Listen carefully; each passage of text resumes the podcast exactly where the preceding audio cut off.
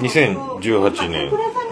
1月5日、えっ、と、もう、えっ、と、10連休のあと、10連休もあと2日残すところで、あの、おつみさんの嫁のステファニーのお店の、えー、ちょくちょくという、えー、敬語あたりのお店、2日連続で来ておりますけ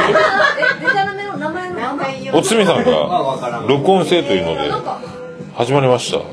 おつみさん。はい。今年もよろしくお願いします。今年もよろしくお願いします。あの、皆さん明けましておめでとうございます。多分これを、これを配信している頃には、あの、私からの重大発表はもう伝わってると思いますので、えーはい。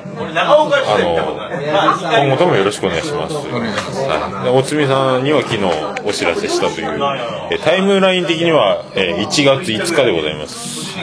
いつこれが配信できるかわかりません。重大発表はもう、ま、まだ言ってないんですか言ってない、言うもなんも、はい31日に決まったけど、あ、そう。そう、ジェニファー王国で決まった。あ、なるほどね。で、ジェニファー王国入りがついに決まったという。皆さん重大発表ありますからね。いや、もう言うた後や。あこれは言う多分、多分その時しか出せんよね。あ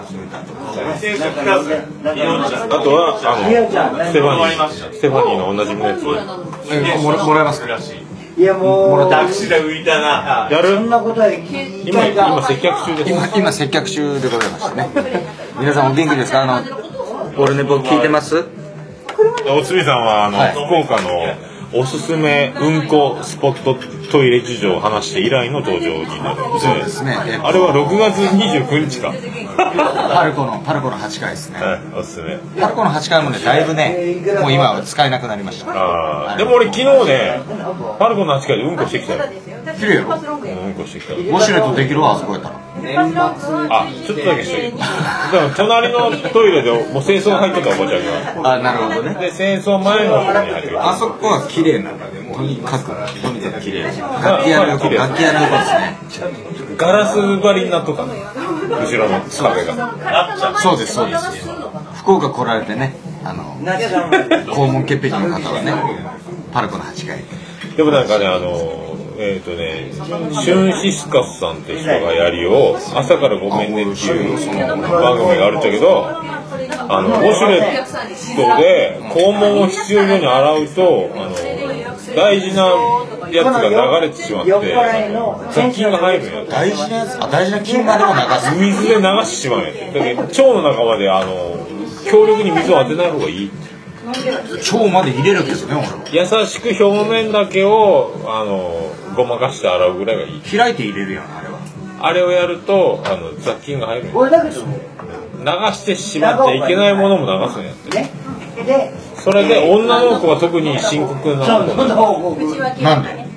わからん。であのだけ焼き鳥屋ビデとか強めに行くなよおっていう。友達の焼き鳥屋さん2杯やっぱね、理にかなってぐらいねですよ新聞紙をくしゃくしゃっとして、新聞紙をくしゃくしゃっとしてでいやいやはハイボールとこれだ。い。何言うしか分からんね、日本年の頭の挨拶でいりますか？ステファニーの。あの、全国のステファニーファンの皆さんお待たせしました。スステファニーさん、ちょっと。それ、こちんこちんじゃあ、ステファニーさん、今年の抱負お願いします。明けましておめでとうございます。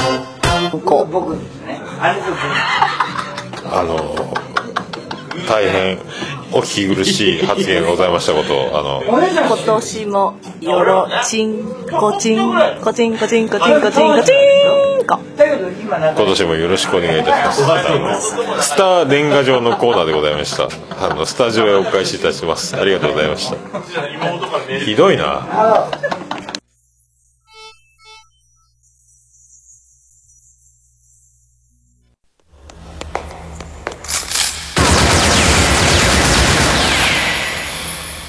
オルネポ悪くないわよ。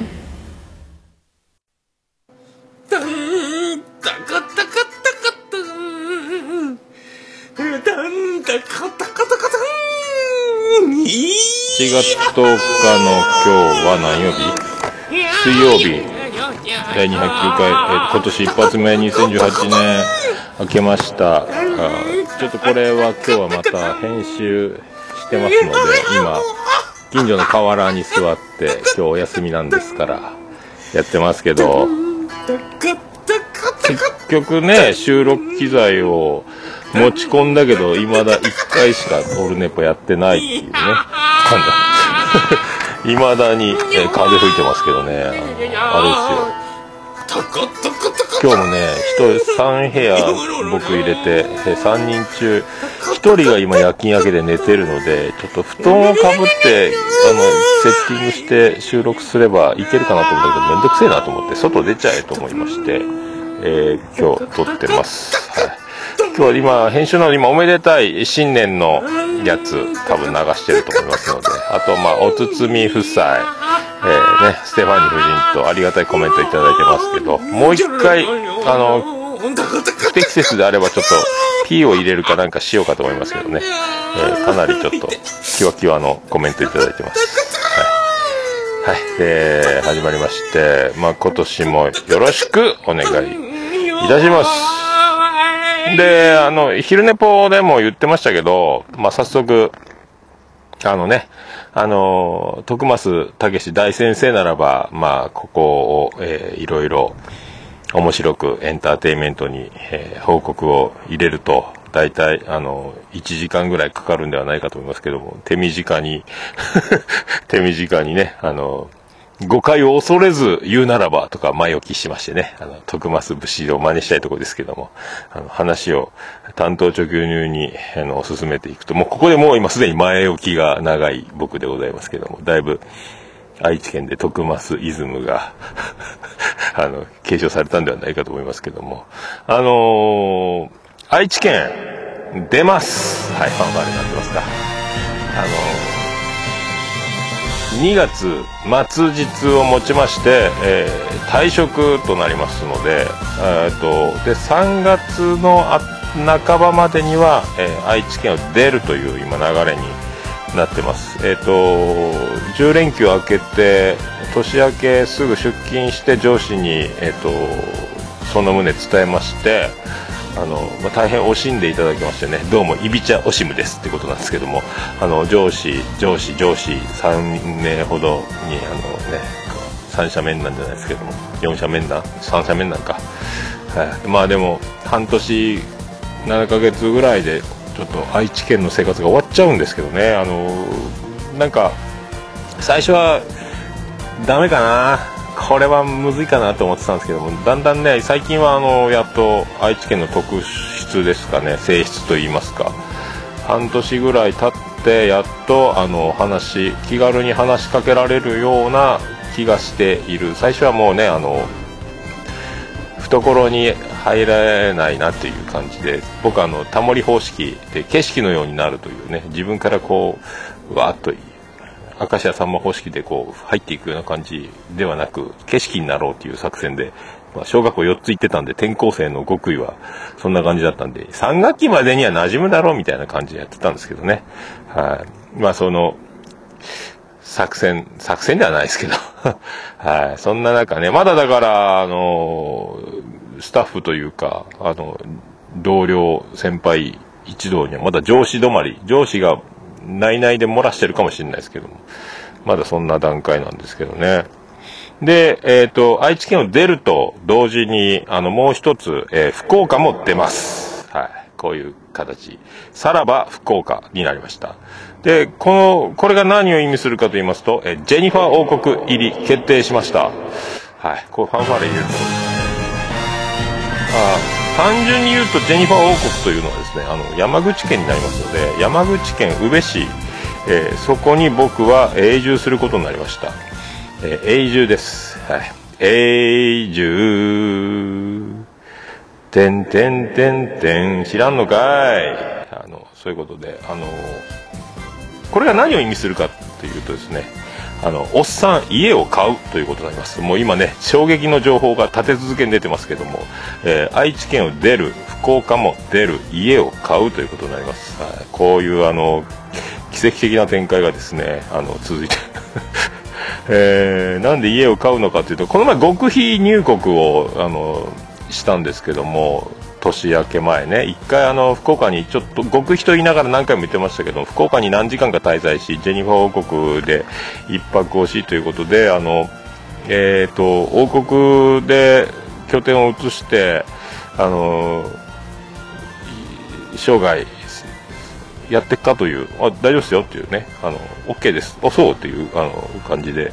じゃあ動きましょうということになるんですけどもこれが時期的にあの今年1年、えー長男ブライアン受験生中3になりまして4月からね。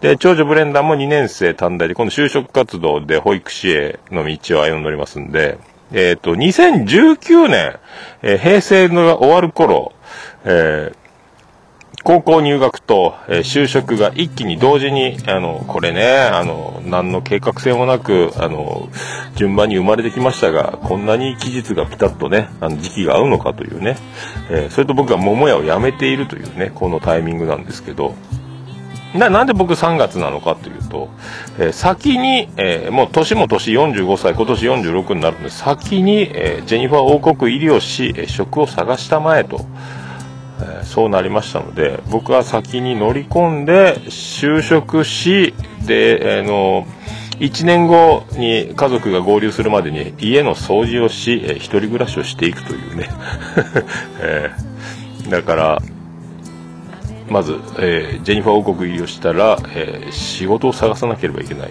あの、ロバート国王の、えー娘婿ですよという形の就職は、ちょっと、あの、プレッシャーがでかいんじゃなかろうかということで、自分で探してみやというね、えーまあ僕もそのね、あの、周りに気気ぃつかれるというか国王の、えー婿様でございますかとか言われると嫌なので嫌ではないですけどももうねあの、えー山口百恵三浦友和の、えー息子がねあの最初は息子であることを隠してミュージシャン活動やってたやってたっけ？あとあのね、あの、大悟が竹下元首相の孫であることを隠していたとか、えーその手のパターンですか？浜ちゃんの息子が岡本図のメンバーである、浜ちゃんの息子であることを隠していたかぐらいな、そこまでないですか？そんな感じじゃないですけど。それ1年間先に乗り込んで逆単身赴任となる。僕もね、あの、愛知県で仕事始めたばっかりなので、その家を買ってみたいな話になってた時に、じゃあ僕何年か後に合流すりゃいいっすねって言ったら、いやいやいやいや、君が先だよみたいな。おお、その作戦ですか？っていうね。全然検討してなかったの。考えてもなかった。ウルトラ C。そっか。でも50近くなって探すよりは、今か。あーゴロさんも言ってたな、北の国からでね、と思って、今しかねえってことなんですかね。えーまあそんなタイミングで、まあ桃屋もね、去年閉店して、で、愛知県に乗り込んで、で、なんすか、その時に芽生えた感情というか、ずっと今までも何回か言ってた思い言ってたと思うんですけど、仕事は何でもいい、住むとこもどこでもいいなというね、えーそんな気がものすごく湧いてたというか、言うてたら、言うた途端にこれなんで、わずか半年7ヶ月ですか。えーこれはね、えーまあ、ポッドキャストの神様は、オルネポの不定期配信を7ヶ月しか待ってくれなかったんだなというね。はよ、せえよという。これであの、しげももの収録も安定してくるんじゃないかと。ただネットがね、あの、僕が家で光を引いてとかすると、福岡は福岡で家が二重生活なので、これ費用莫大なんで、まだポケット Wi-Fi の生活は否めませんので、通信レベルは、あのね、ちょっと厳しいかもしれないですけども、ゆくゆくはね、夢の光回線。で、まあ、一戸建てになるので、あの、夜ギター弾いても大丈夫かな。隣近所的にも。あんまり家が周りなかったんでね。はい、で、ガンガン音楽鑑賞もできるんじゃないかと、夢のようなね。えーで、まあ、一人暮らしを満喫する間もない展開だったけど、もう一年は、あの、今度は4畳半から、あの、大きい家になりますので、えー収納がいっぱいというね、もう、その、クローゼットの中に住んじゃおうかっていうぐらいですけども、まあ、ありがたい。僕からしたらもう、お屋敷なんですけど、まあ、たまたま、あの、親戚の方がジェニファー王国のね、あの、体を壊されてちょっとあの階段の上り下りがするよりは平屋の方がちょっと住みやすいということで平屋を、えーの方に引っ越しをして家がちょうどこのタイミングで家が空いてたというね。でそれはあのロバート国王の国営企業の方の不動産事業で売りに出そうかという話が進んでたところあそうだ。桃屋のおっさん今自由の身になってるじゃんと。愛知いるじゃん。聞いてみっか。ってなったらしくてあの売り出す手前であのまあねただじゃないですけど格安格安というかもう僕が大体家買えるわけないですから、えーそれをねあの格安のローンでいただけるという買わしていただけることになりましたのでこれはねあのすごい運だなと思いましたのでこの流れ僕が乗らないわけがない。大体あの他力本願で生きてき、えー流れ話があるとそれに乗るというスタイルで今まで生きてきてますので、まあ、何回も言ってますけど、まあ、振り返ればねあのバイト先の1個上のやつが、えー人事課の課長の甥っ子だということで自慢してたので俺も紹介しろということで東京の本社が銀座全国に支店が営業所ある会社にコネで普通電気科とかね電気工業科とかを卒業してないと入れないんですけども、え普通科でオウムの法則もよくわからないままコネで入っちゃうというね。そしてあの伊方原発3号機とかね日赤根岸とかそういうところの受変電設備の監督の真似事のようなところまでやったりとか。でもう円形脱毛症になり、えーこれは無理だ。この仕事は無理だというね。多分これ同期には一生勝てんなみたいな感じで無理だと思って、えー辞めたら辞めてまた居酒屋バイト時代のところに戻りフリーターを続けてると、えーアルバイトでバイトリーダーの僕が妻ジェニファーと出会いでいつの間にか、えーと長女ブレンダーができで強行突破で、えー、と産むなと言われてたんですけど無理やり産んだらなんとかなるやろということで、えー妻ジェニファーを家出させ長女ブレンダーを産み、えー現在に至るというね。で、えーフリーターじゃちょっとまずかろうということで、えー社員になったがいいということであの実の母でありますビリジャン群青緑の65世の知り合いの知り合いの会社の飲食店の方に就職し社員となり店長となりそこで、えー体重が64キロまで激痩せし、ぶっ倒れ、ぶっ倒れても大変だね、となったところで、今度は、えービリジャン軍女緑の勤める、えー経理をしている会社内装業者の社長さんが、いい物件あるよ、というね。あの、飲食店しないか？って、何やったらいいっすか？桃焼きなんかいいんじゃない？周り焼き鳥屋ばっかりだからね。って、僕も焼き鳥はやったことあるんですけど、じゃあ、桃焼きんじゃない？っていうことで。で、ビリジャン群青緑のが、桃焼きだから桃屋にしたら、じゃあそれっていうね。まあ僕、過労で倒れて、肝機能障害で入院中に話が進み、えー退院したらもう工事始まりの、で僕お金ないですけど、大丈夫大丈夫、あの、売り上げからどんどん返していけばいいからということで、えー建て替えて店まで作ってもらいというね、俺なんて運がいいんだという感じで、で、それも14年にして、えーこの度、えっ、と、閉店することになり、ね、で、今愛知県におり、今度は家です。えーざっくり言うとね、こういう。で、まあ、何の計画もなく、あの、長男ブライアンも生まれ、えー何の計画もなく、えー次男次郎丸が生まれ、だ次郎次男次郎丸に関しては小学校6年生で、えー転校という形になりますけど、あいつはだから、まあ、まあ、あの性格だからいいでしょうけどね、まあ、その流れで来てますね。えーだからもう何の仕事するんでしょうか。まだ、ちょっとね、求人票見て、これいいなと思って、あの、でっかい会社いいなと思ったら、えー工業高校卒が条件とかね、あ、俺無理だっていうね。またちょっと一から探さなきゃいけないですけども。まあなんか、なんかね、ハローワーク一応行ったんですけどね、電話番号求人票に書いてないんだっていうのが、さっき気づきまして。多分ハローワーク経由で紹介状がどうのこうのって書いてたんで、ちょっとハローワークがよくわかんないんですけども、ちょっと、連絡取ってもらうな、間に入ってもらわないといけないですね。あの、アルバイトニュースみたいな感じで僕いけるんかなと思ったんですけども、自分で電話してみたいなね。そうじゃないみたいですね。ハローワークの紹介状がいるみたいですね。ハローワークが職を提供するという、その架け橋なんだというのをさやっとさっき気づいたというまあ、そんな流れでございますので、あまあね、どうなるんでしょうか。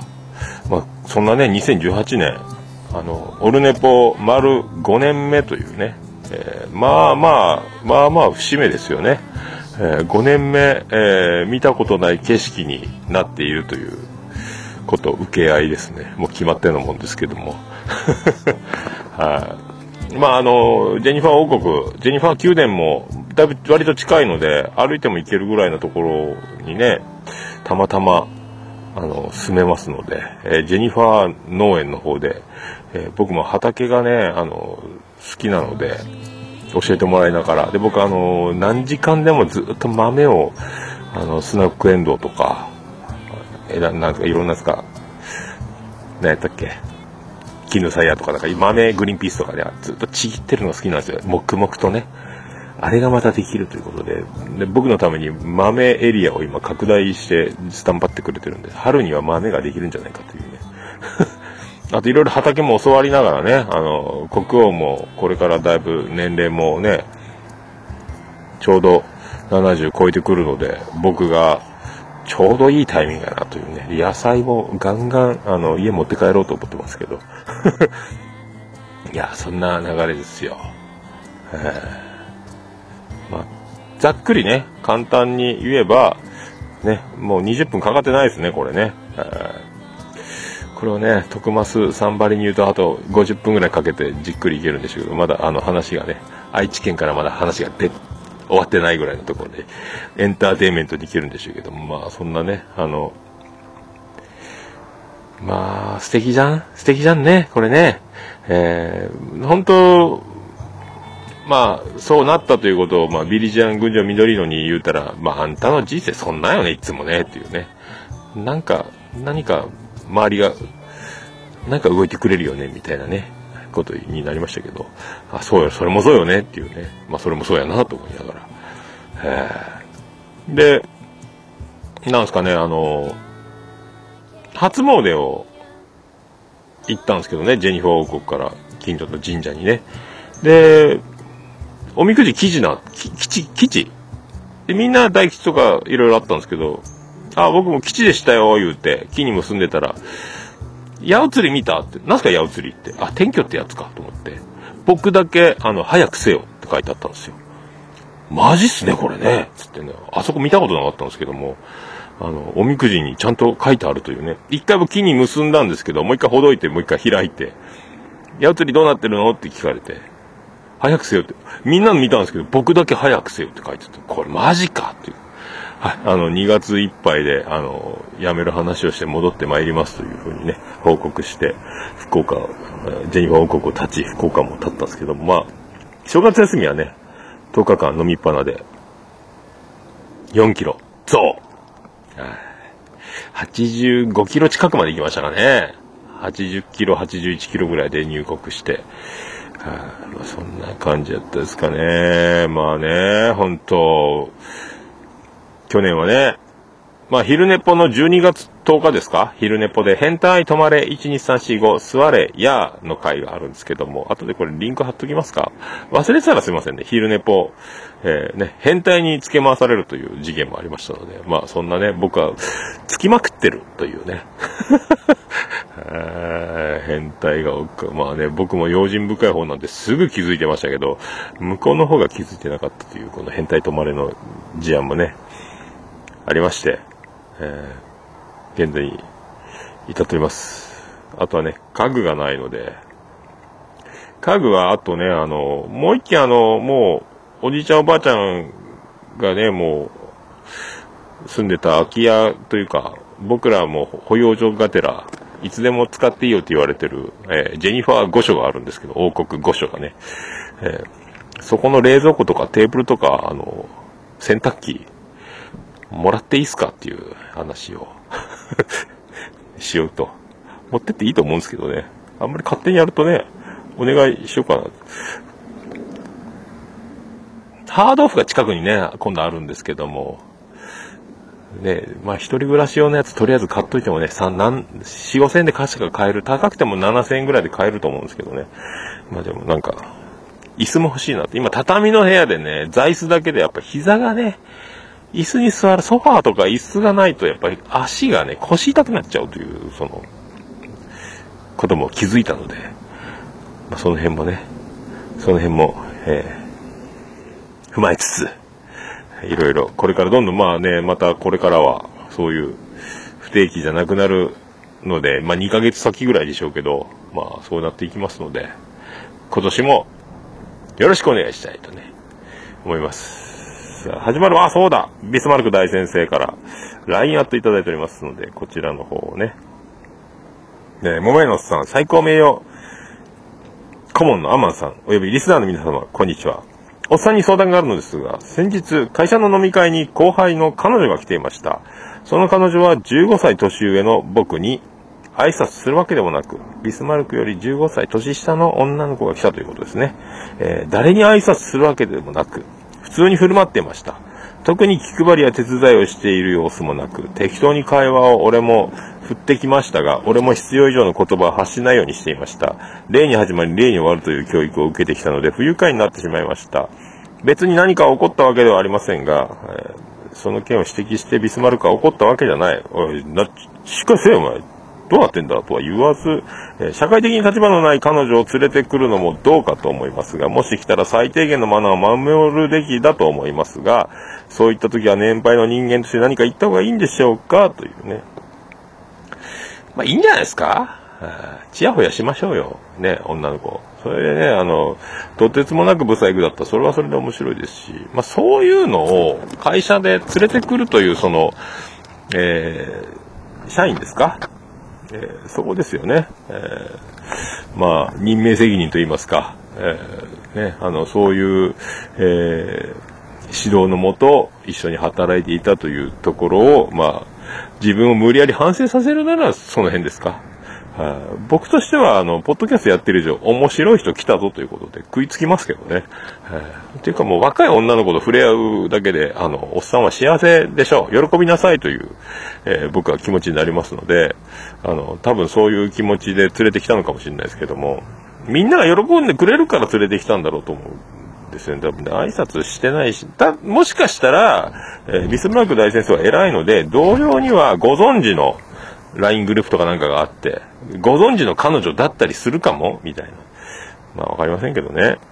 えーまあ、あまりにもひどく失礼でみんなを傷つけたり不快にさせて空気が重くなるような、えー会になったならば、後日、その部下というか、ね、その後輩のね、社員に、あかんでって言ったらいいんじゃないですか。はいああの子可愛いからもったいないね、ぐらいのね、感じでね。えーみんな悲しむじゃないか。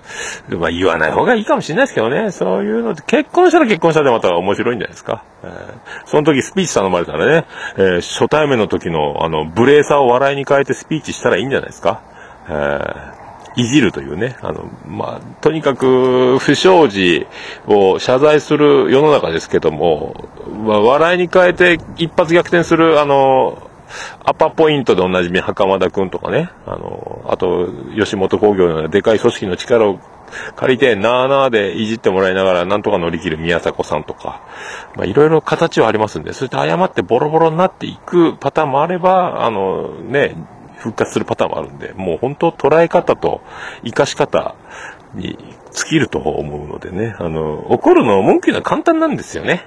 はい、今、炎上社会でございますんで、はい人の指摘するのは簡単なので、まあ、それをね、あの、楽しい、面白いに、えー変えた方が、えー臓器的にも内臓的にも、えー体的にも幸せなんじゃないかろうかと思いますけどね。あまあ、なんじゃこれっていうのは僕もね、いろいろ遭遇しますけども、なんだかんだでもすげえな、面白いなという、なんでそういうの平気なんだろうとかいう興味が湧いてくる感じになりますので。まずね。周りがね、あの、なんだあいつって言い出すと、またその辺も大変ですけども、まあ、ビスマルク大先生だけが不快に思ってるならば、あまあ、面白い方に変換した方がいいんじゃなかろうかと思いまして、えー、新年の挨拶と変えさせていただきます。桃焼きの桃屋プレゼンツ、改め、桃屋のさんのオールデイズだ、ネッポン。流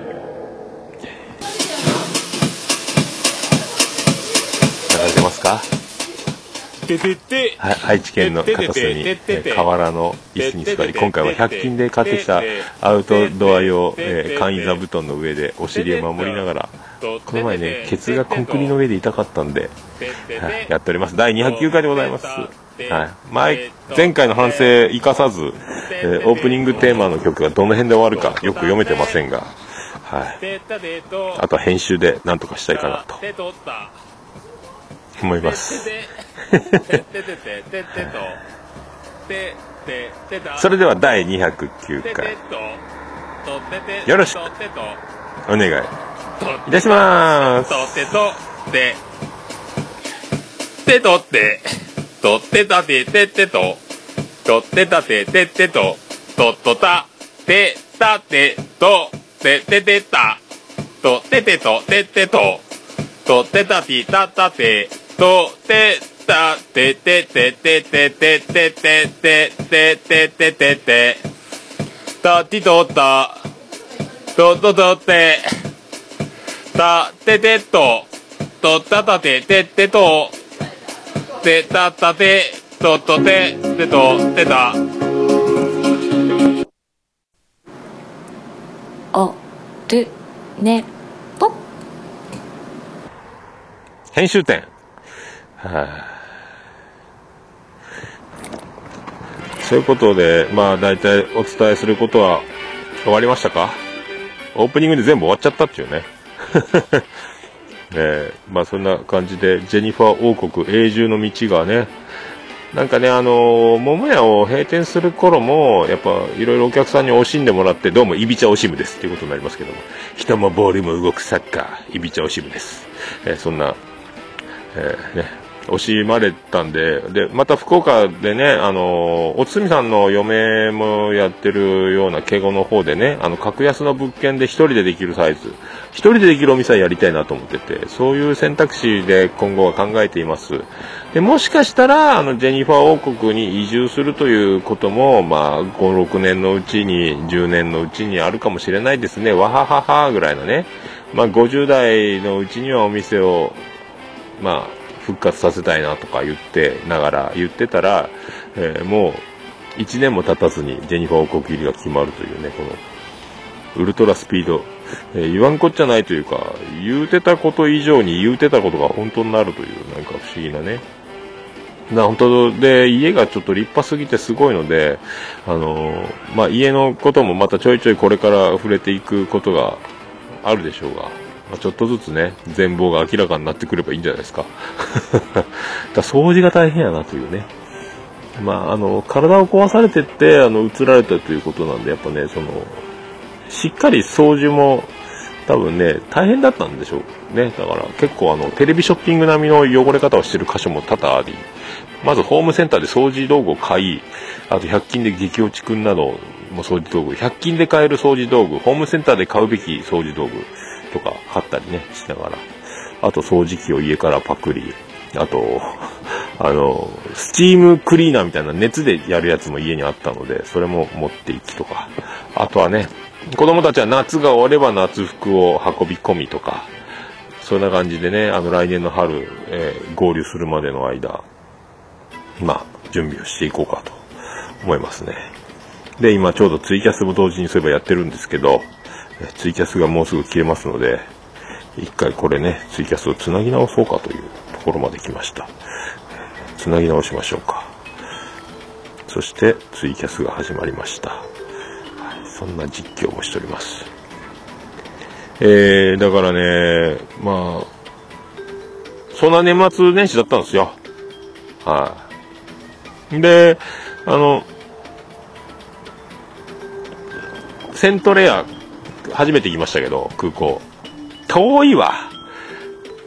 準快速でね、えーっと、名古屋駅？あ、違う、金山駅ってちょっと大きな町があるんですけども、えーと、金山の駅からセントレアまで行く電車に乗って、えーっと、準快速で14駅ぐらい行ったんかな ?14 駅ですよ。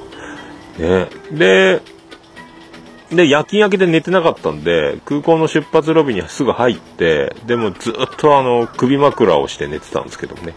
うとうと。ね、あ、よく寝れないんでね、うとうとだったんですけども、それで、まあ、7時の飛行機。夜勤明けで朝帰ってきて飛行機乗るの7時ですからね。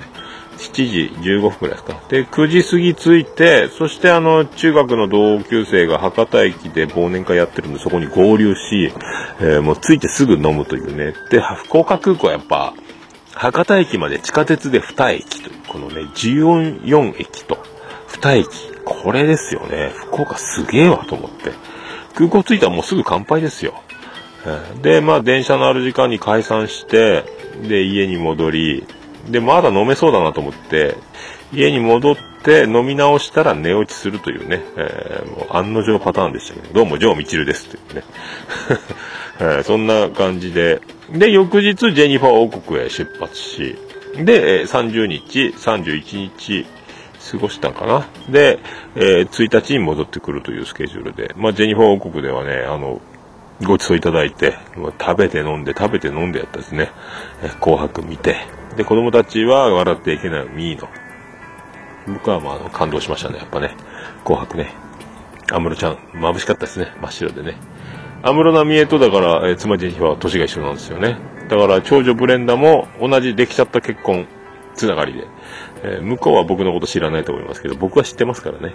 えーだから同期です。年一緒というね。感慨深いですね。はい、そんな、そんな感じです。で、あれですよ、あの年末にお墓参りしようということで、あのジェニファー王国から、えー国営墓地の方に行きましてね、ジェニファー王国墓地の方に行って、で、長男ブライアンが、ジーパンがもう急にでかくなったあいつ、おっさんみたいに声変わりしてて、おっさんやないかっていう頭をね、10回ぐらい叩きましたけども、おっさんかっつってずっと、えー丸坊主のね、頭を叩いてましたけど。で、ジーパンが、ズボンが1個しかないということで、ユニクロで買ってあげるというね、ロバート国王の粋な計らいで、えー長男ブライアンのジーンズを買い、で、僕もジーパン、ズボンねえなと思いながら、この前ロバート国王からズボンもらったばっかりだったんですけど、そのズボン履いて入国してたんですけど、なんか、いるなら一緒に買ってあげるよ、言われて。マジっすかということで僕もね、ユニクロのジーンズを、えー買っていただいたというね。あでこのフリースもいかが？つって、フリース、これは高いよって言われて、ロバート国王がすでに着ていた、あの、モフモフのなんか、前がチャックになってる、フリースのなんかやつ。えーそれも買ってもらいまして。俺も買ってもらうんかいと言ってね。あ、虹パパさんどうも。明けましておめでとうございます。今年もよろしくお願いします。よろしくお願いします。はい。そんな、で、ジェニファー王国戻ると、おやおやという、車の空気がねえぞというのを気づいて、前輪の右側だけ、タイヤの厚さが半分ぐらいになってたんですよ。あら？妻ジェニファーよ、これ気づいてた？って言って、いや気づいてない。つって、よかったね。僕がいてよかったね。大晦日に。僕がいなかったらこれ、帰り高速でバーストだよ。というね、えー、自慢げに。じゃあちょっとスタンド行こうって言ったら、スタンドが今日まで営業だったというね、元旦は休みだったという。またここもついてるんですけど、で、パンク修理できるのは、タイヤのあの、接地面はできるけど、側面はできないよ、ワイヤーが入っててっていう。そのキワキワギリギリのところがパンクしてることが分かりまして、一応やってみます。ダメならタイヤ購入ですって言われたんですよね。えー、じゃあちょっと待っときますね、つって。大丈夫でしたっていうね。素晴らしかったですね。素晴らしかった。もう素晴らしい対応していただいてありがとうございますというね。あの、ロバート・ココに報告しようかと思ったんですけどもね。名前を覚えといてね。えー、まあ、それしてないんですけど。よかったねというね。で、またちょっと空気漏れるかもしれないんで、一応、あの、ね、バスケットボールのようにこう、バンバンぶったたいて圧力抜けるか試してみましたけど、大丈夫だということで。で、それで福岡戻り、で、あの、向井社長の車屋さんでもう一回見てもらって、オイル交換しなきゃいけなかったんで、大丈夫だったという。よかったね、というね。まあそんな、えー妻ジェニファー、車をね、全然気にしないでおなじみなんで、この前ね、前の車、あの、ポロに乗ってた時、あの、ワーゲンのね、あの、なんか、ずっと妻ジェニファーが乗ってたんですよ、仕事とかでね。なんか、なんかこう、ふわーっと、洗剤みたいな匂いするね、つったら、なんか漏れてたんかなミッションオイルか、なんかが漏れてて、修理に何万、前もね、ここで、オールネポで言ったと思うんですけど、何万もかかるということで、もう廃車にしたんですけど、僕が久しぶり乗ったらなんか匂うねっていうね。で、フロント開けてみると、なんかもう、なんか液が飛び散ってたというね。ええ全然気づかないという。寸前のとこで僕が気づいて事なきを得ると。そのまま走ってるとエンジンお釈迦みたいなこと言ってましたんで、いやー、ほんとね、あの、僕の運がいいと言いますか、妻ジェニファーも運がいいのでしょうけども、はい、僕あの、この心配性の、あの、用心深い男が気づいてしまうという展開が続いておりますので、はい、でね、家帰った時も、この前も、ジェニファー王国出発する前に、一応、あの、いろいろコンセント見てもらったら、えー次男次郎丸のコンセントのところが、えーもう抜けかかってて、金属部むき出しで、えー危なかったんですよ。そこにあの、クリスマスかなんかで買った電車の模型 SL のなんか、あの、マジなやつ、あの、プラレールじゃないやつのやつの箱をドーンってぶっ刺してて、それがコンセントに当たってグラッとなってて、そのおもちゃをど箱どけたらそうなってて、おいこらっつって。で、みんなもちょっとコンセント今一度再確認せえっつってから出発したんで、このままね、行くと、あの、テレビの録画の、テレビの電源とかあったり、多分休み中に録画が回ってて、火吹いて、家帰ってきたら燃えてたとかね、あの、そんなの、そんなの大変です。もうまさに北の国からじゃないですか、というね。えー僕がやったわけで、っていうね。本当は僕なわけで、っていうラーメン屋さんで子供が食ってる途中で生姜の下りをやらなきゃいけないぐらいな、次男次郎丸、えーね、西の国からになってたと思うんですけども。そこをやっぱ食い止めた僕のね、このファインプレーの数々。で、なぜかね、あの、僕に、そのパンク処理が終わって、えージェニファー宮殿に戻り、くつろいでたら、ジェニファー宮殿じゃないか。スタンドでパンク処理回ってる時か。LINE がポンって入りまして、で、妻ジェニファーから LINE が来てて、車パンクしてたって来たんですよ。目の前の俺に。一緒に行ったんですけど、スタンドにね。なんで俺に送るんさ。ごめん、長女ブレンダーに送るの間違ったっていうね。えーそんな、そんな妻ジェニファーでございますけどね。まあね、本物のお天然はね、あの、お天然をいじると怒るので、何回も僕も怒られてますんで、もうあんまりね、お天然はいじらないようにしてるんですけどもね。常にだから、本物のお天然は本気で怒るんだよ、天然をいじるとっていうの何回も今、すり込んでる最中ですけども。まあ、ジョージョ・ブレンダーもしっかりね、あの二人は結構怪しいので、お天然すごいっすね、と思いながら。えーそれでは、えー曲いきましょう。堀ちえみでワッショイ。流せませんけど。まあそんなね、えーお天然の家族に久しぶりに合流したという話でございますね。さあ、毎年一発目はね、この曲かけてるんで、またこの曲いきましょう。編集でちゃんと入れてると思います。でね、ファイル移すの僕できないので、オーダー C で直接流して、え録音したものを差し込んでると思います。はい。今ね、あの、違うバージョンの曲をね、やってるんですけどね、ビアンコネロ、あの、ここはサビーとかっていう曲に変わってるんですけども、はい。初代版ですね。えーなんちゃったってアイドル。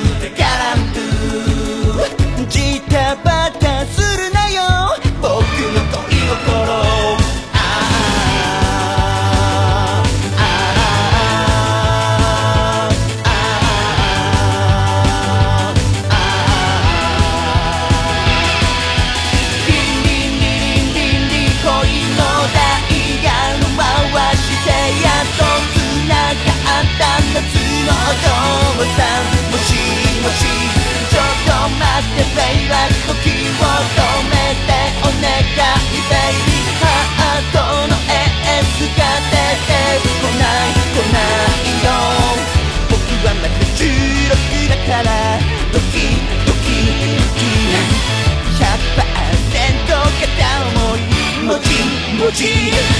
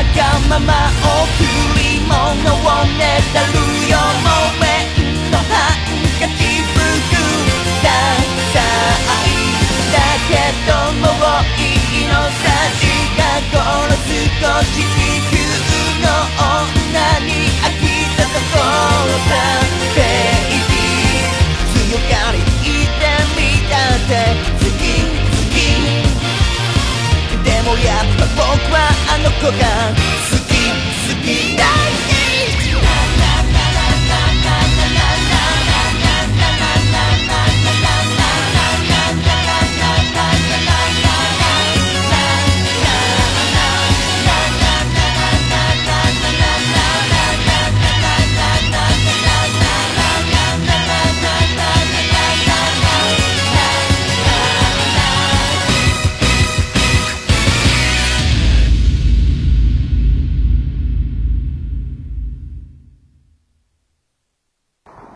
はい、ビアンコネロでなんちゃったってアイドルでした。数々の昭和のアイドルの名曲のタイトルや歌詞が織り込まれておりました。あ編集の収録ってあんまりやらないんでどうしていいかわかんないですけども。はい。そんなとこですか。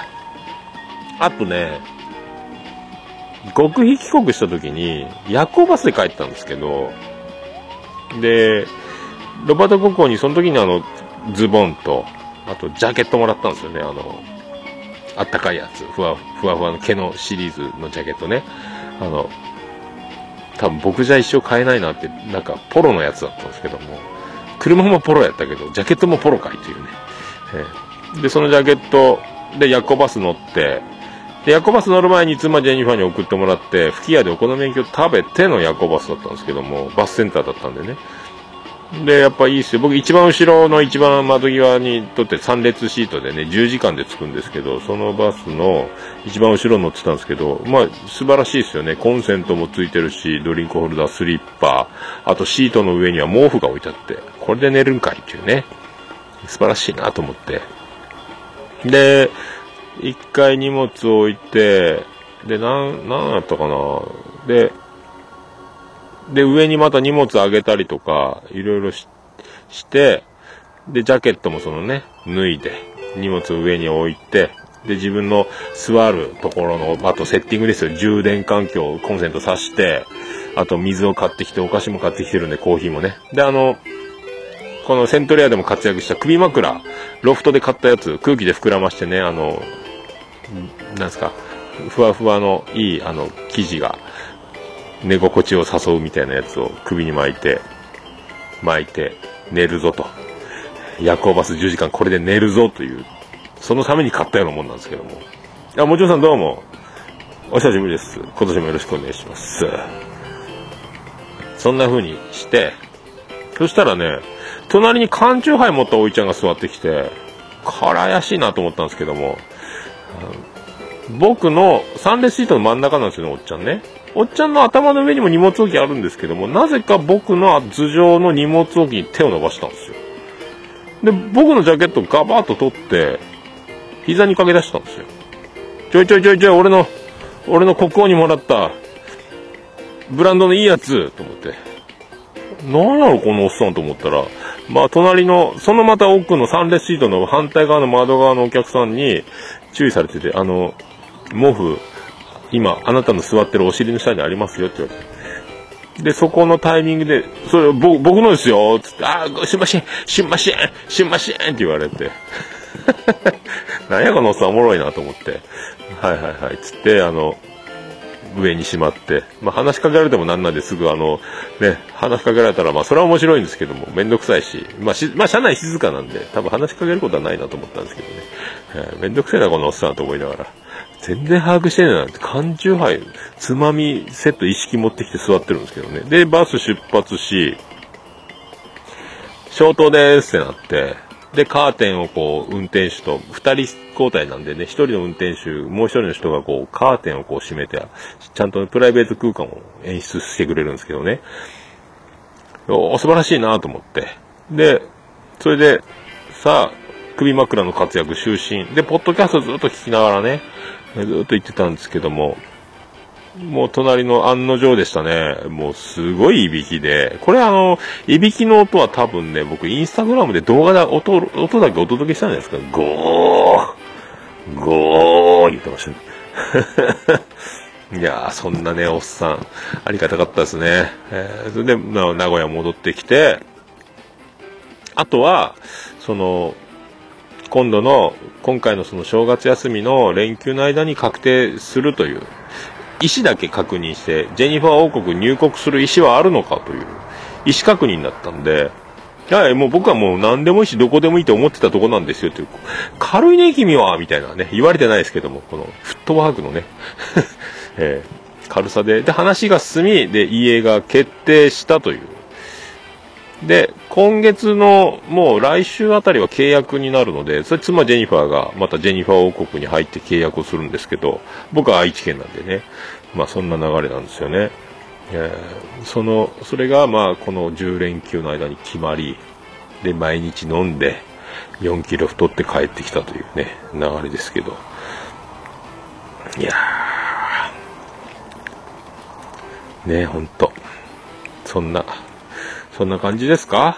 はいそんな感じですかね？はいもう、だおつみさんのところに、えー、妻ジェニファー、ジェニファーね、あの、おつみさんの嫁、ステファニーがやってるちょくちょくというお店に行った時に、あの、おつみさんとステファニーのさっきのあの、放送禁止だらけの、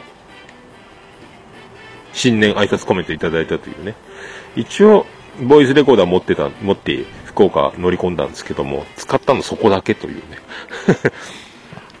で、あの、初日、ラスト3日間飲みっぱなしで、その他は、あの、ジェニファー王国で飲み、家で飲みという感じで、10日間飲みっぱなしだったんですけど、で、だから、おつみさんと飲んだ初日が、まあ、高校の同級生シリーズ。で、その次の日が、え、小学校の同級生シリーズ。で、最終日が中学の同級生シリーズで3日間飲んで、翌日の朝、寝坊ギリギリでまた福岡空港行きの、セントレア戻りのという形だったんですけど。で、もうとにかく、今まではね、あの、と違ってお金が回らないので、あの、毎月1回お給料もらうという生活久しぶりで、予算に限りがあるので、その、財布の中全部なくなって、もう飲んでしまえっていう、その、お得意のパターンを、えー、したらこれ、危ねえなと思ったんで、大事に飲みましたけど、で、友達も、ね、みんな、俺、格安で飲みたいんだっつって言ったら、じゃあウエストで飲もうという。ウエストは優しいね。24時間やし。えー、黒切り、黒ラベルジョッキー360円。で、黒霧水割り、焼酎水割り、ジョッキで400円。で、おつまみ200円、300円、400円のこの3種類。あと、もつ鍋も食べれるというね。で、えー、小学校の同級生、えっ、ー、と、中学校の同級生、2日連続、お店は違いど、2日連続僕はウエストで飲んだというね。えー、頭歩いて、1時間ほど歩いて帰るというね。本当は天神から全部家まで帰ってよかったんですけど、途中、おつみさんがね、ご飯を食べるという、2日連続、2軒目も2日連続でちょくちょくには行ったんで、1回目が王将、2回目が助さんうどんで、夜中に食べて帰る。ここもね、体重の増加と、翌日の酒の異様な気持ち悪い感じの原因の一つやったんじゃないかなと思いますけどね。えーまあ、そんなこと、そんな感じですか？えー、えー、そんな感じですよ。はい、じゃあ行きましょうか。ハッシュタグオルネポ。ハッシュタグオルネポ。さあ、このコーナーは、ツイッター、ハッシュタグ、オルネポでつぶやいていただいたありがたいつぶやきを紹介するコーナーです。今、ツイッターを探してまーす。ハッシュタグ、オルネポ行きましょう。最新から遡っていきましょう。ケンチさんいただきました。1月7日お戻り所に拝聴素敵なファミリーでのお正月のよう。これでまた仕事に精進できますね。ということで。これ1月7日にね、あの、戻ってきた帰りに歩きながらツイキャスやったやつ。1月7日昼寝ぽの分です。はい、そんな感じです。ありがとうございます。はい。で、次男次郎丸が、えー、エビフライ、多分甲殻類アレルギーじゃないかと。正月、福岡戻る直前の晩ご飯でエビを食べて口の中と痒くなってジンマシンできてで1日やってる救急診療で薬もらってセーフという多分甲殻類アレルギーじゃないかという疑いがね。あの野郎あの小学4年生にして1位好きな食べ物1位フグ刺し2位カニ3位ステーキ。これでエビフライね多分食べてビンゴだとあいつカニを奪われることになりますけどもう一生分食ったんじゃないですかあいつね。でっかいエビフライ2本食ったんですよ。あともうとにかくそのフグとかカニとかあとロバートココ特製ヒレカツあとエビフライおせち。おせちの中にはまたねあのおせちがパカッて開いた瞬間次男次郎丸最初にヒメアワビを取りましたからねあいつね。あいつなんかなんやろ？珍味好きというかもう保育園の頃からす俺が食べるスモスを横取りしてコリナンコリナンスモスって言うとスモスちょうだいってそういう男なんですよね。あいつ中学で糖尿痛風全部なるんじゃないかという心配もありますけどスポーツしないとねあ水泳やってるか。そんなやつです。ありがとうございました。さあ続きましてケンチさんいただきました。昼寝ぽ12月24日会拝聴。いつもハイパーのおっさんさん、すべてに自信あふれるコメント、勉強になります。と言っても、私は何のコメントもしませんし、できませんし、ですね。ありがとうございます。褒めてもらってます。これ何でしょうね、僕ね。僕なんか言ったんでしょうか。まあ自信はないですけどね。あの、開き直りというか、わからんもんわからん。知ってるものは知ってる。そんなもん知らねえのって言われても知らないものは知らないというね。もういいじゃん。もう、恥ずかしさはキリがないので、それも、あの、笑っていただければぐらいな感じですよね。はい、ありがとうございます。この収録で何をしたか僕も覚えてないというね。ありがとうございました。続きまして、ケンチさん。2月15日休日上に拝聴確かに演歌いいと思います。いつ聴いても涙を流すのはなだそうそう。歌おうと思ってもなぜか大越です。なだそうそう。なるほどね。演歌、津軽海峡冬景色ですから、これね。よかったもんな。やっぱあの、石川さゆりのあの、舞台のミュージカルのようなね、あの演技のような、もうあの、歌の世界から出てきた、石川さゆりが先じゃなくて歌が先のようなあの感覚ね。もう本当いいシンガーは本当に歌を表現する力がね、棒読みで歌わないというか、もう究極はパフィーのように歌うのも一つですけど、ね、いろいろ表現方法いろいろあるなというのがありますね。ありがとうございました。ピスケさんいただきました。最新回まで連続拝聴昼寝ポールネポ。おっさん大変な被害でしたね。多分おっさんの男らしさに惹かれたと思うので、裸で歩いていても、ついてこられたのはないかと思います。裸で、裸で歩かんちゅうけどね。まあ、これ変態に追いかけ回された回ですね、多分ね。昼寝ポールね。はい。よろしくお願いします。ありがとうございます。えー、続きまして、ケンチさん。12月14日昼寝ポ拝聴生物取り扱いの緊張感は重要なんですね。私には分かりませんが、食品衛生の安全という基本に忠実に行えば心配無用なんですね。さすがの説得力ということでありがとうございます。あ、これ、徳松さんがホルモン屋の店長になるので、ホルモンというものは怖いよというね、二条線の生物触らないようにね、手洗ってね、とかって、多分そんな話してたと思います。ありがとうございます。続きまして、ひけんちさん、12月9日休日歩き会拝聴わお逆順序になりました。ってってことはさっきのとさっきのあ14日が先。19日。いろいろ多分いつもありがとうございます。そしてもう一個ケンチさん。昼寝ぽ変態12回拝聴。本当頭が下がります。世当たり頭が下がります。世当たりの難しい社会でさすがことを改めず平穏無事に過ごすための心得は僧侶が悟ったとも言える教え。自分は表に出さず何事もコツコツ世のため人のため自分のため勉強させていただきました。もう僕偉い人になってますね。まあねでもね戦闘能力的にあの変態の野郎にはもう僕のが体格も上ですし多分腕力でもなんだこの野郎っつって多分退治することはできるんですけどぶぶっ倒してねおいこらってやっても、ごめんなさい言いながらブスって腹刺されると、なんじゃこりゃという。相手が武器を持ってたらね、もう、無力ですので、えー、勝てると思って戦うほど、一番怖いことはないですよ。まあ、倍野村克也、ね。えー、もう、勝てると思った時に落とし穴、野球は何が起こるか分かりませんから。そんな感じです。ありがとうございます。続いて藤本さんいただきました。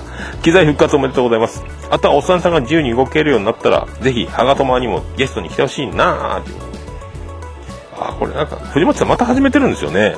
東海座が出てるやつですかね。鋼のトマトっていうやつですよね。はい。まあね藤本さんに会えないまま僕は愛知を出るんでしょうか、えーそんなそんな展開一回ぐらいね、あのーホルモンモンタロウ、徳松さんのホルモンモンタロウを言って、ホルモン、一言も喋らず出たいなっていうのもありますし、あとなんであの時カフェにも一回最後行っておきたいなと思いますけどね。えーその時、タイミングが合えば藤本さんよろしくお願いします。なんせね、暇と予算に限界を感じてますので、はい。ありがとうございます。え、ピースケさんいただきました。ユンハク、オルネポで両ハッシュタグですね。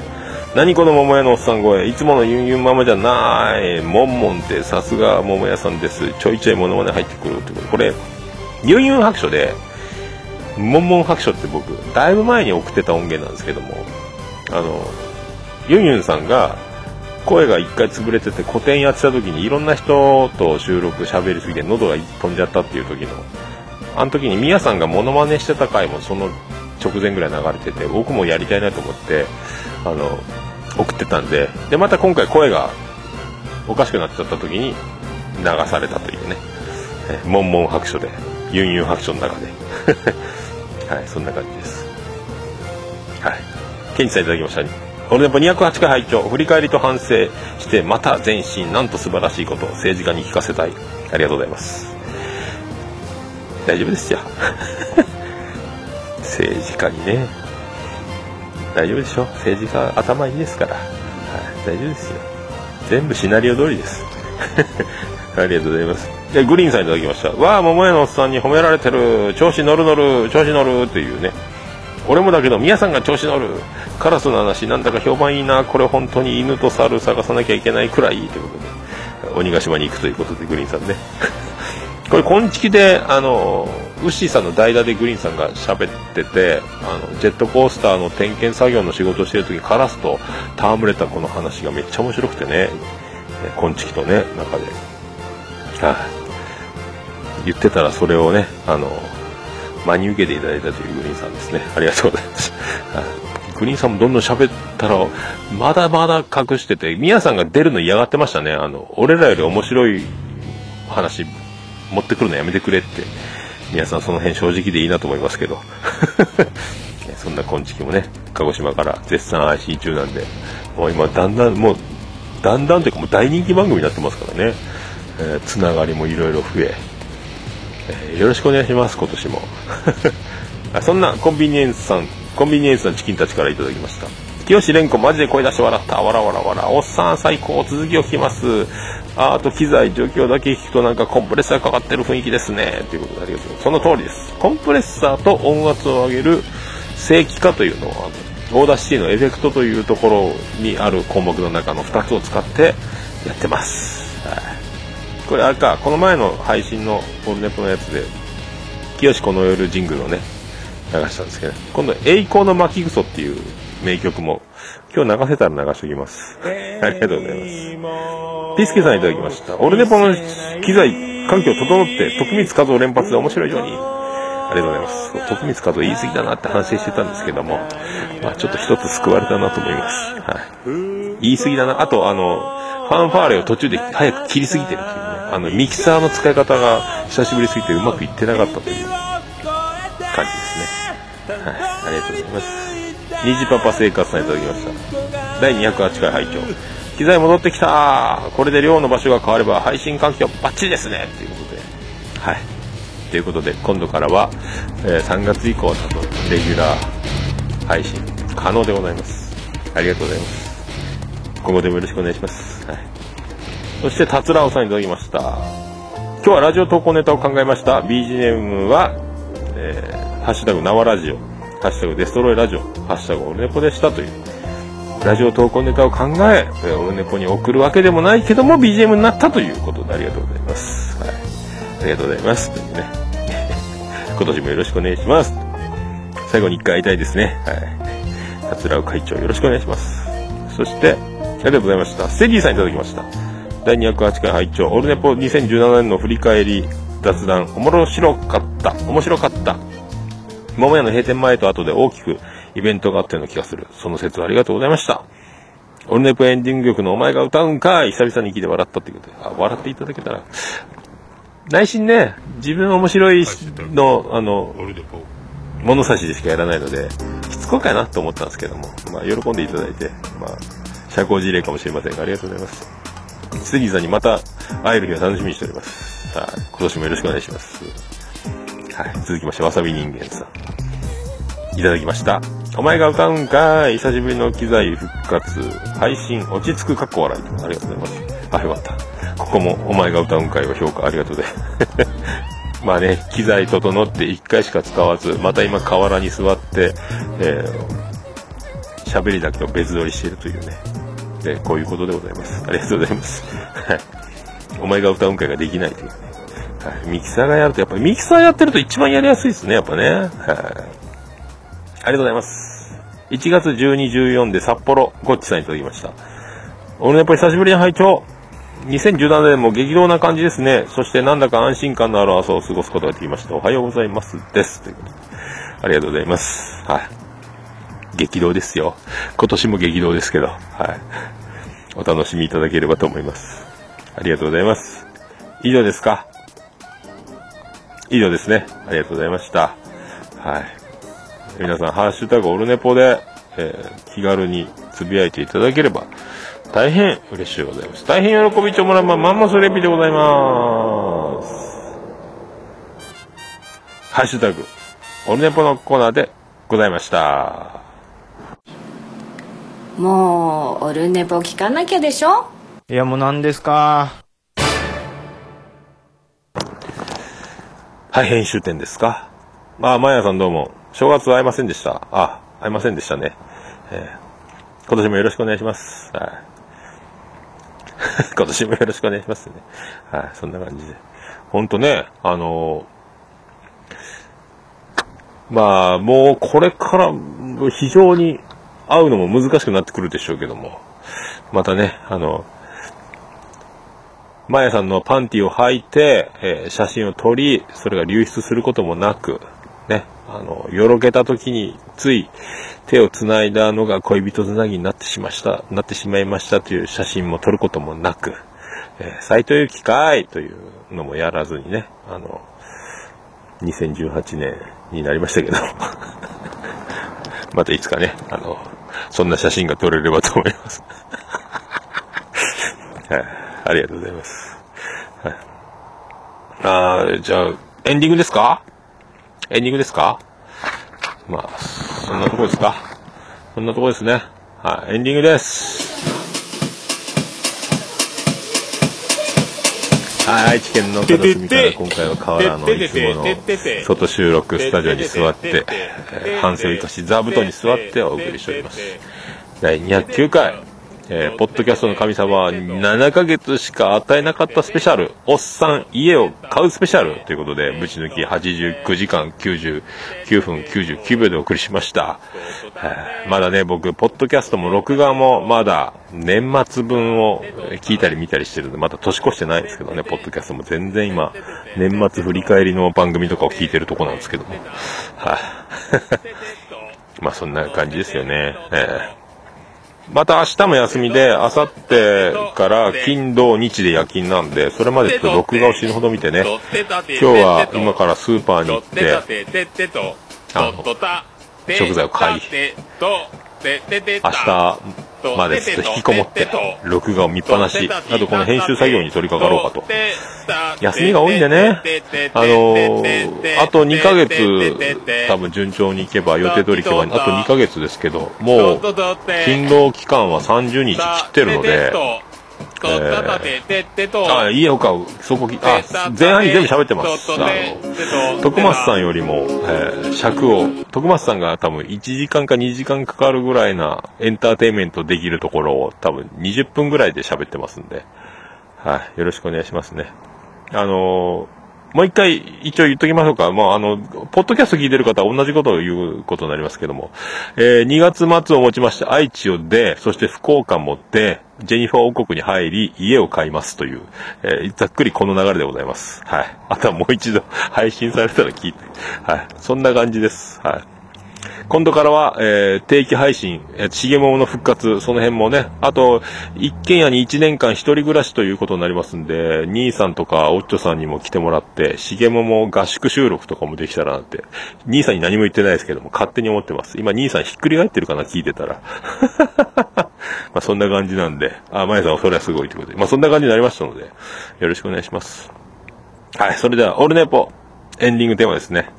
あのブラックインザボックス、iTunes で終売になって、もうリンク貼れなくなっちゃったんで、えっ、と、このが笹山さんのね、ホームページ、ツイッター、あとライブスケジュールをリンク貼っときますので、もう今、今年、去年もそうですけども、16ビットホーム、笹山さんのライブハウスにとどまらず、いろんなとこでライブをし、で、いろんなライブハウスにね、なんであの時カフェもズバコのもやってましたけども、映画館でシネマスコーレというところでライブしたりとか、で、いろんなライブハウスに行って、ライブの MC 中に次のライブさせろやまた出ていいかなみたいなのを、あの、断れない空気で持ってってですね、えーそのライブハウス、行くライブハウス、行くライブハウスで次回公演をこ手に入れると。また戻ってくる。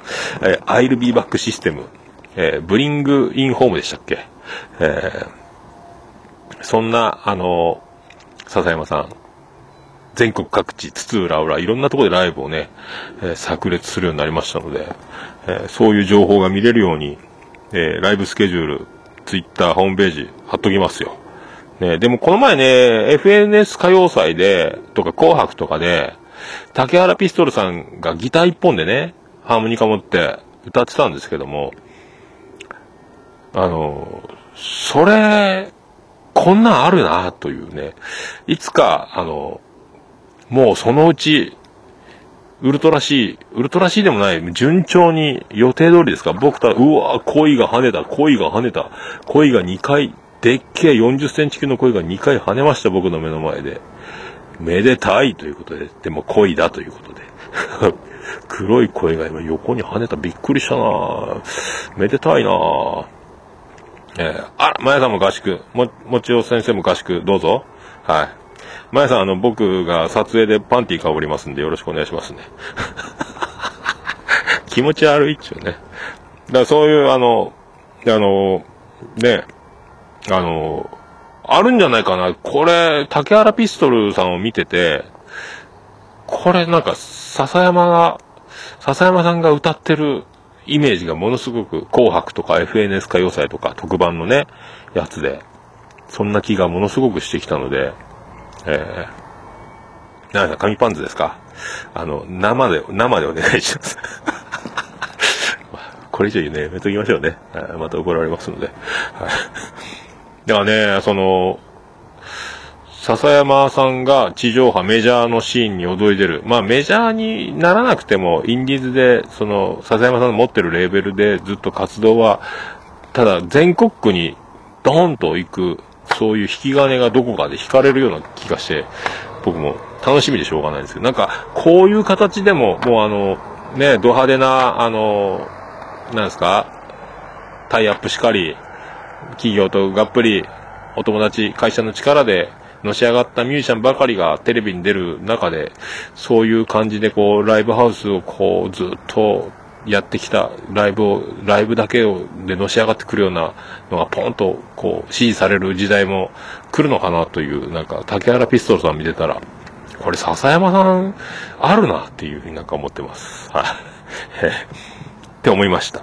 それなのに、ツイキャスも今まで通り、で、ラジオ番組を FM とか AM 地上波でレギュラー取っても、相変わらずポッドキャストでも配信してるというカオスな感じ。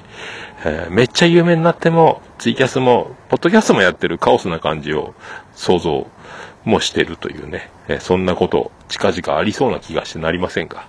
はい。話長くなりまして。はい。俺のやっぱエンディングテーマでございます。笹山で、ブラックインザボックス「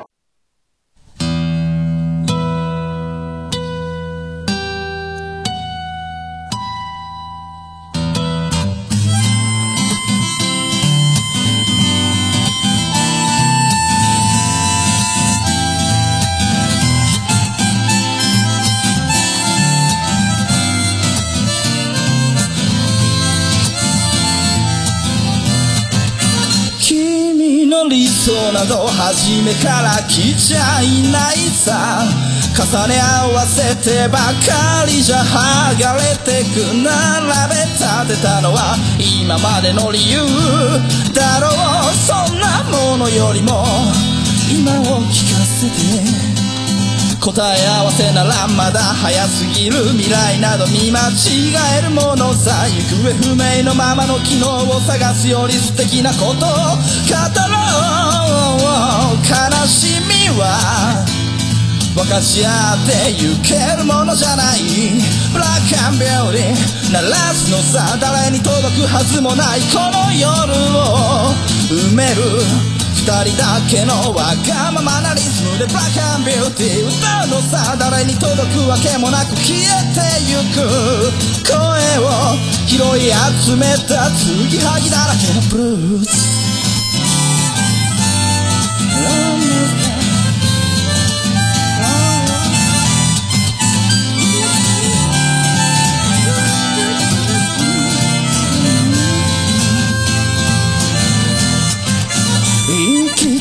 先など初めから決めちゃいないさ。誓い交わしたものさえ消えてゆく心。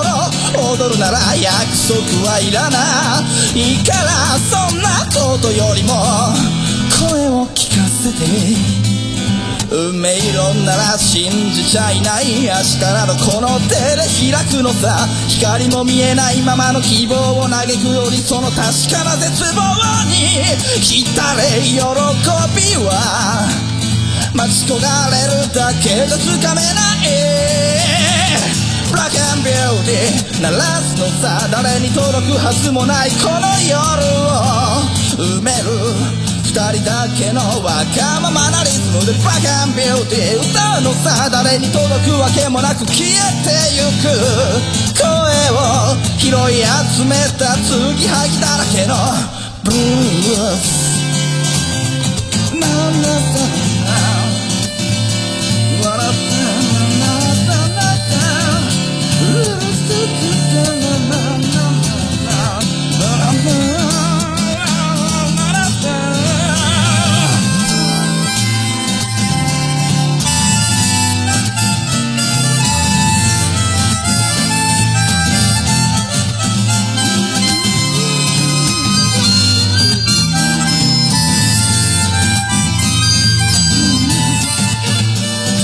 何を信じることにも疲れた初めから何もなかったのだろう行方不明のままの昨日から抜け出さずにいたのは僕の方。光などどこにもない。まして闇などありもしない。瞬き一つで変わる。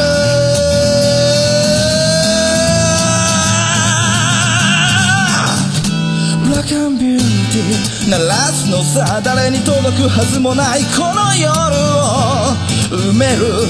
二人だけのわがままなリズムでブラックアンビューティー歌うのさ誰に届くわけもなく消えてゆく。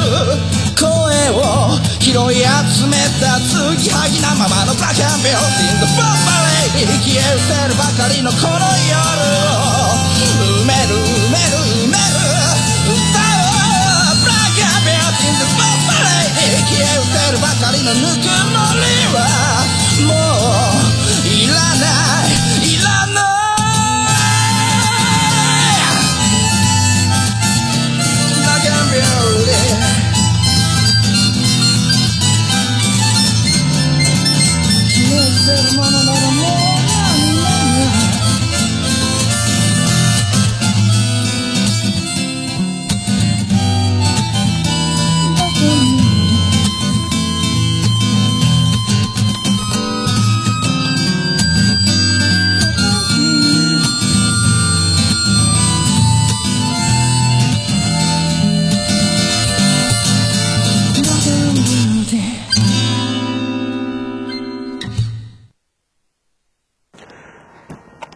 それでは皆さんまた夢でお会いしましょう。あーでーだ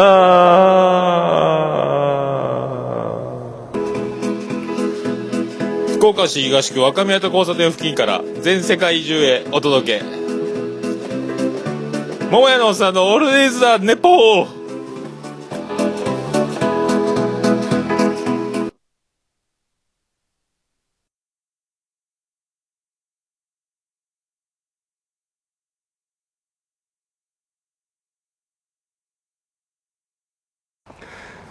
寒っ。あー、終わりました。あー、言うの忘れてたな。またどっかに書いとこう。えっ、と、2月17日金曜日、2月17日土曜日か。16日の金曜日に南海キャンディーズの単独ライブのチケットが当たったので、えっ、と、東京へ行きます。夜勤明けなんで、で、また、えっ、と、東京グローブ座で7時からあって、その日はまた、あの、いろいろ、土曜日丸々予定が空いてるので、17日土曜日東京で、また、前回ポシャったんで、また後で確定したら告知しますけど、あの、品川あたりでね、昼ぐらいから飲んで早めに解散するような、解散するかどうかわかりませんけども、そんな告知ができればなと思ってるので、えー今のところ今度こそ2泊。日曜日に戻る。作戦。ねえ、南海キャンディーズ他力本願。本当は17日日曜日のデラックスのライブを新宿ロフトで見たかったんですけども、もう予算と多分もうま、席が取れないのと、まあそんな感じだと思うので、えー、あ、もちろんさん16、17日土曜日ですね。はい、土曜日に多分誰か飲んでくれませんかというお知らせはすると思いますんで、はい。一応ホテルは取れたので、今のところ、大丈夫ですね。はい。夜勤明けで16日はね、あの、多分チェックインしたらすぐ仮眠取って夜7時の単独ライブ行って、そっからまた違う用事が発生してるので、それで土曜、金曜日は終わりで、で、17日土曜日が1日空いてるんかな。はい。そんな感じです。もうね、愛知、それで最後なんで、この東京行くのも便利なんでね、まあ、これからは、まあ、山口県ですか。なんかね、あの、天下取地方ですか？山口、愛知。天下取じゃないですか、僕ね。はい。福岡を出て。手相もね、昨日見ましたけど、あの、マスカケ線、天下取り損ね線みたいな。僕も一応左手が繋がってるので割と。ついに僕も天下取る日が近いんじゃないですか、これ。今年売れるのか、僕は。メディアにめっかるのか？全国なのか？そんなことあるのかな？わかりませんけども。あ、もうちょっとシフトよろしくお願いします。多分品川あたりだと思いますんで。さあ、今から買い物行って、戻ってきて、えー配信作業に入りたいと思います。はい。じゃあちょっと途中ですが。はい。ありがとうございました。久々のオールネポで。愛知県はもう一回取れるかな？部屋で取れないから寒いんですよね。もう愛知は寒いわ。でね、5時で真っ暗なんですよね。これ。すごい県です。太平洋側なのに寒いという。